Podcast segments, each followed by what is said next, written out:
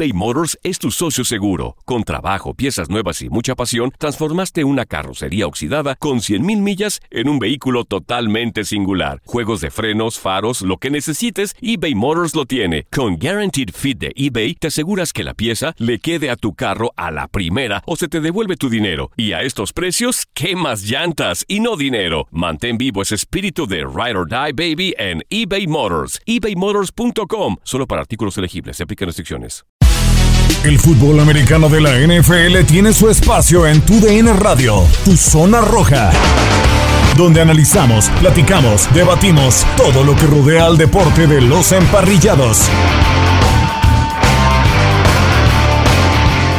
¿Qué tal? Bienvenidos a un episodio más del podcast de Tu Zona Roja para hablar del fútbol americano de la NFL en Tu DN Radio. Se sigue moviendo el mercado de una manera impresionante. Jugadores etiquetados con el tema de la etiqueta de jugador franquicia, pero sin duda la noticia que se ha llevado la semana, pues es que Dak Prescott firmó un contrato de 160 millones de dólares, el más grande en la historia de los Vaqueros de, de Dallas, para ser el coreback por los próximos cuatro años del equipo de la estrella solitaria. Es un tema que ha dividido opiniones pero todo es un hecho que esta situación se veía venir ya desde hace algunas semanas, desde que Jerry Jones, el propietario de los Vaqueros de Dallas, dijo que Dak Prescott ya llevaba ventaja en, este, en esta negociación. De este lado los saludo Gustavo Rivadeneira y saludo a quien me estará acompañando en este podcast, tanto Enrique Burak como Alfredo Tame. Bienvenido Enrique de nueva cuenta.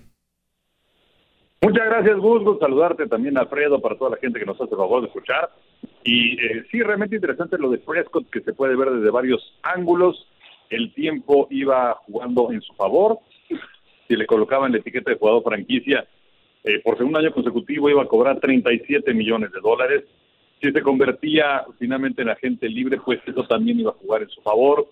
Y por otro lado, eh, pues los vaqueros tampoco tenían alguna otra verdadera opción para ver quién iba a ser su mariscal de campo para la próxima campaña, sobre todo porque parecía que Prescott iba a quedar bien. Eh, este es el pronóstico de parte de los eh, doctores, inclusive también señalaban que, iba muy adelantado en este proceso, por lo que tenía todo a su favor y los vaqueros dejaron ir lo que en su momento, estoy hablando de hace un par de años, se veía como auténtica ganga, y ahora Dallas tiene que pagar. Que Prescott no es el mejor coreback de la liga, no. Pero simplemente por ser el mejor, el, mariscal de campo de los vaqueros, pues eso les da su contrato por lo menos unos 10 millones de dólares extra anualmente.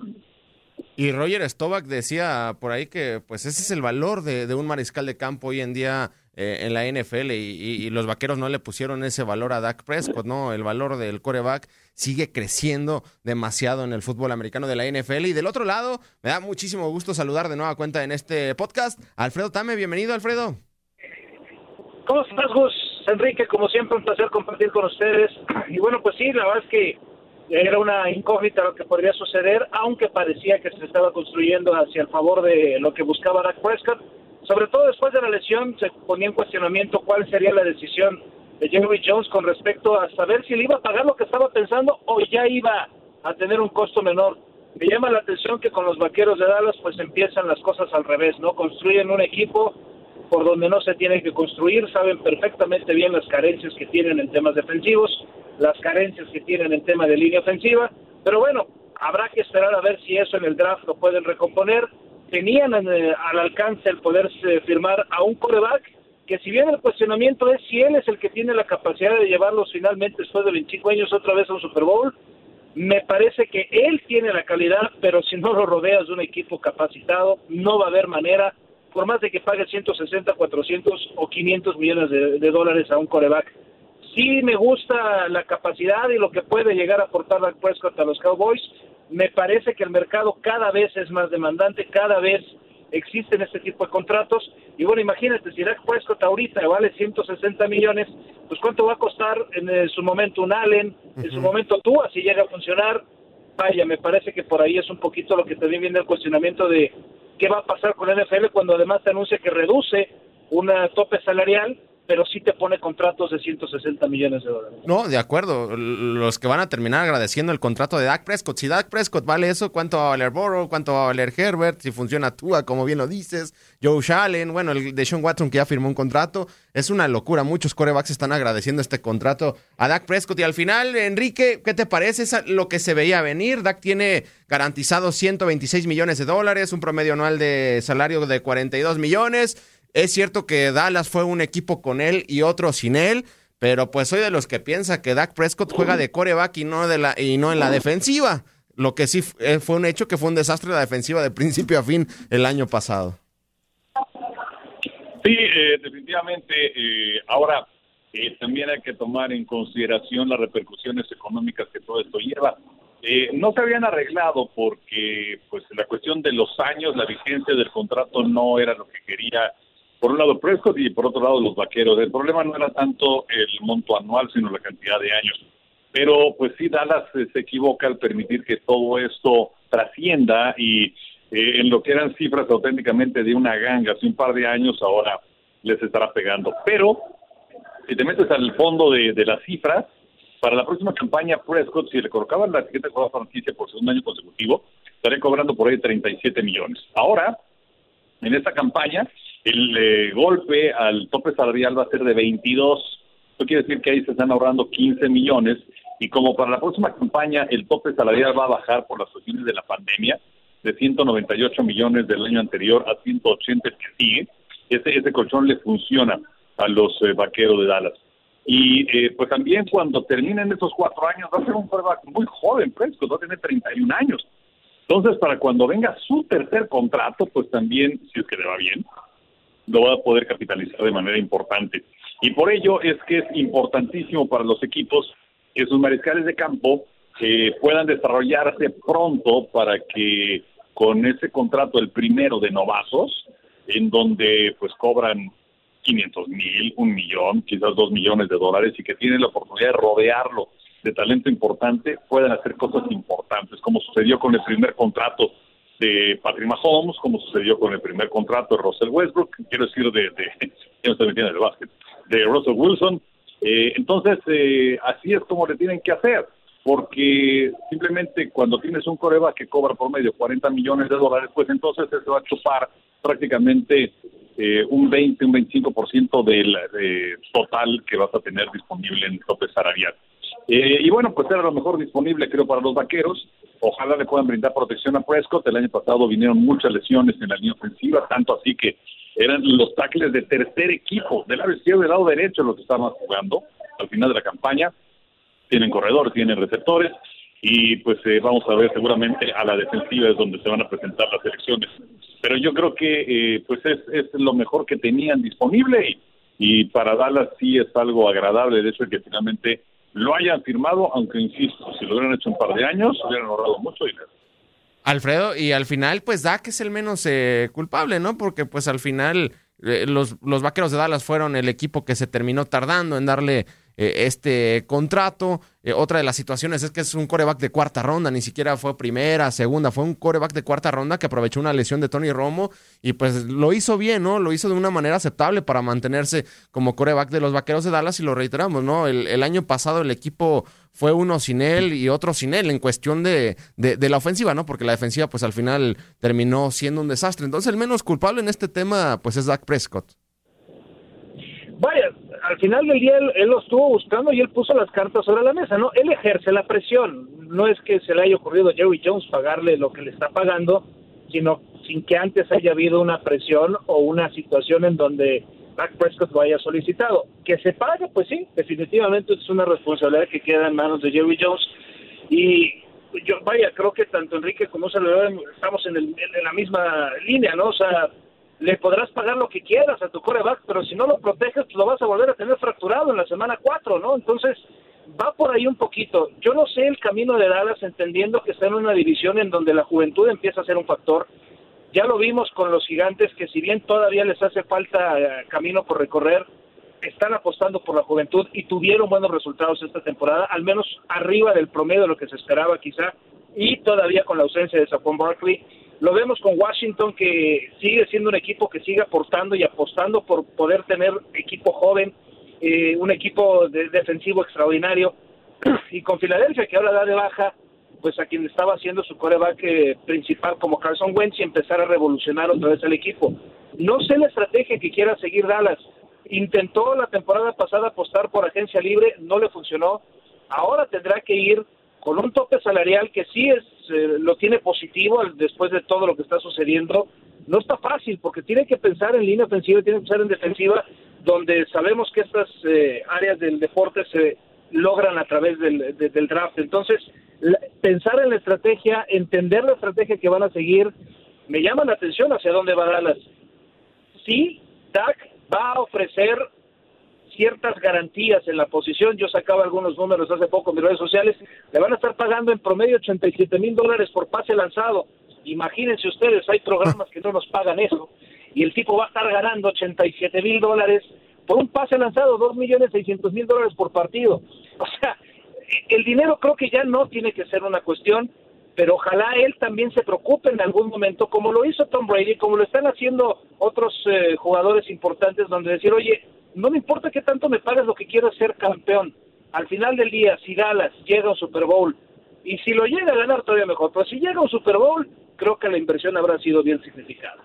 Y además, pues eh, la presión va a estar sobre los hombros de, de Dak Prescott, ¿no? Porque pues sobre este contrato, Enrique, hay división de opiniones. Hay quienes sí lo quieren, hay quienes eh, no lo quieren. Entonces, pues eh, a la gente se va a olvidar de que si Dallas tiene defensiva o no tiene defensiva. La presión, si ganan o no, va a ser responsabilidad totalmente de Dak Prescott a partir de, la siguiente campaña en la semana número uno. Pues eh, sí y no. evidentemente, pues él va a tener que hacer cosas valiosas a la ofensiva y te va a tener que responder. Pero si él mete o genera 35 puntos y la defensiva es incapaz de contener como sucedió el año anterior y te hacen 40, pues entonces obviamente pues eh, las pulgas se le van a cargar a la defensiva de los vaqueros de Dallas. Yo creo que eh, todo va a depender del rendimiento individual de Prescott. Si Prescott tiene una buena campaña, si tiene muchos touchdowns, si tiene pocas intercepciones, si puede mover al equipo, si es que consiguen puntos, no hay problema, porque pues eh, estamos eh, ciertos de que pues todo esto va eh, en un resumen total de lo que es un equipo. Si la defensiva no camina, pues entonces todo el mundo está hablando de la defensiva inepta, inútil de los vaqueros Dallas. Pero, eh, pues sí, es una realidad que van a estar tener buenas cifras, buenos números para responder en lo que a él le corresponde como el líder de la escuadra. Y bueno, pues vamos a ver qué tan lejos pueden llegar los vaqueros. Ya hablaba Alfredo acerca de la división del este de la Nacional en donde pues eh, habrá que ver cuál es el rival más fuerte y me parece que los vaqueros otra vez a tener ya frescos eh, sano pues van a ser los favoritos para, para ganar esa división pero pues ya más adelante sabemos que hay equipos muy fuertes como Nuevo Orleans, como Tampa, como Green Bay, como Carneros, como San Francisco, como Seattle. Hay demasiada competencia en la conferencia nacional y los vaqueros todavía pueden demostrar, o tienen que demostrar, quiero decir, que pueden estar a ese nivel. Bueno, por lo pronto los vaqueros de Dallas ya tienen coreback por los próximos eh, cuatro años, Dak Prescott, y se sigue moviendo el mercado. Bueno, Dallas ya llegó a un acuerdo con, con Dak Prescott, el cambio de Jared Goff a Detroit, de Stafford a, Los Ángeles, de Carson Wentz a Indianapolis. Ahora también para ti, ¿qué es eh, lo que se viene dentro de la NFL en la posición de mariscal de campo? Russell Wilson, que se sigue rompiendo su relación con Seattle el mensaje de Russell va un poco más enfocado a que justamente quiere un poco más de billete. Ya se había reestructurado su contrato y bueno, pues al final del día creo que la presión va por allá. ¿Quién no quiere tener a Russell Wilson en su equipo y quién quiere dejar ir a Russell Wilson? Y más en un equipo en donde sabemos ha entrado en una reconstrucción y que va a estar en una de las eh, divisiones más complicadas de la NFL. Ya sabemos lo que hizo Arizona, eh, no solamente, ya, ya son los Arizona Texans, pero lo están haciendo bien.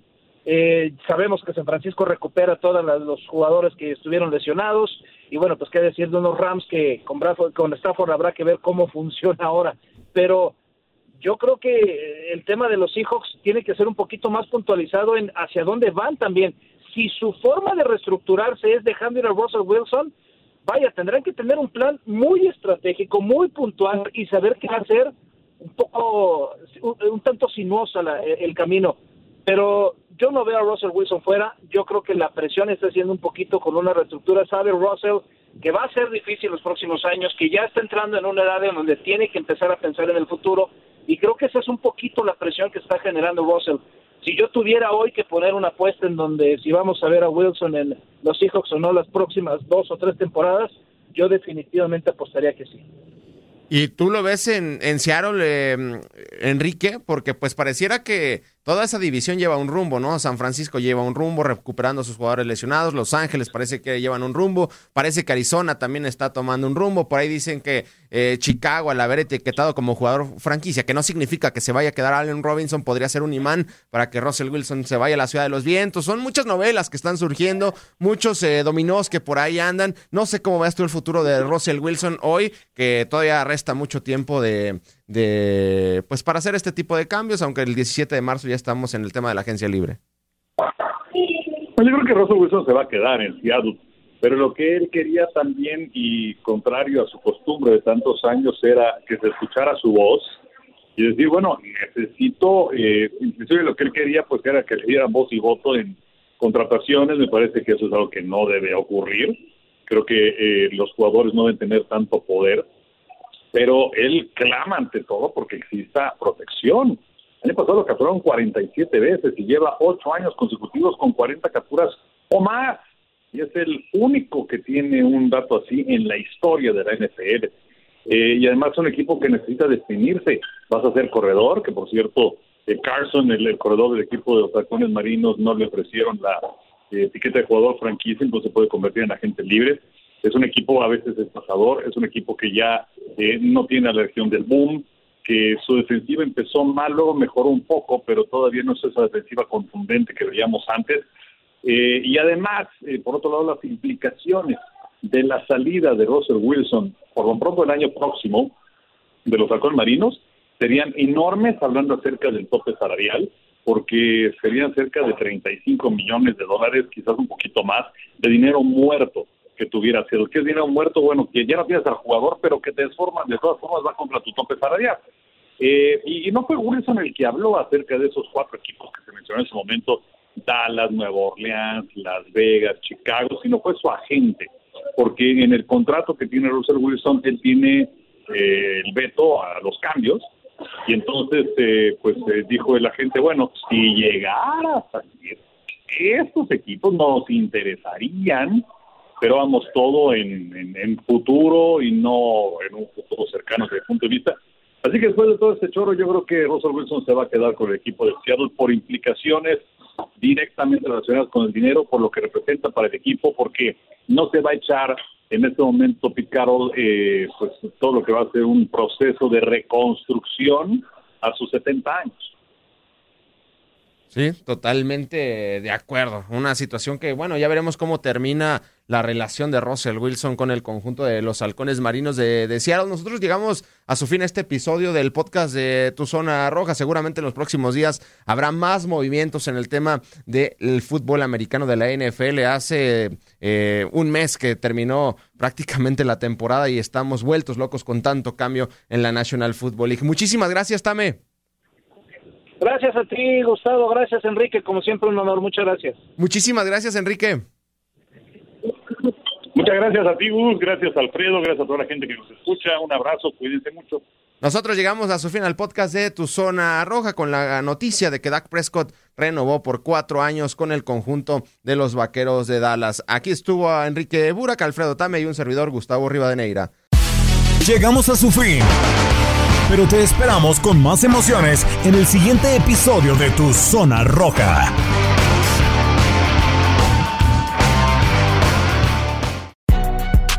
Si no sabes que el Spicy McCrispy tiene Spicy Pepper Sauce en el pan de arriba y en el pan de abajo, ¿qué sabes tú de la vida?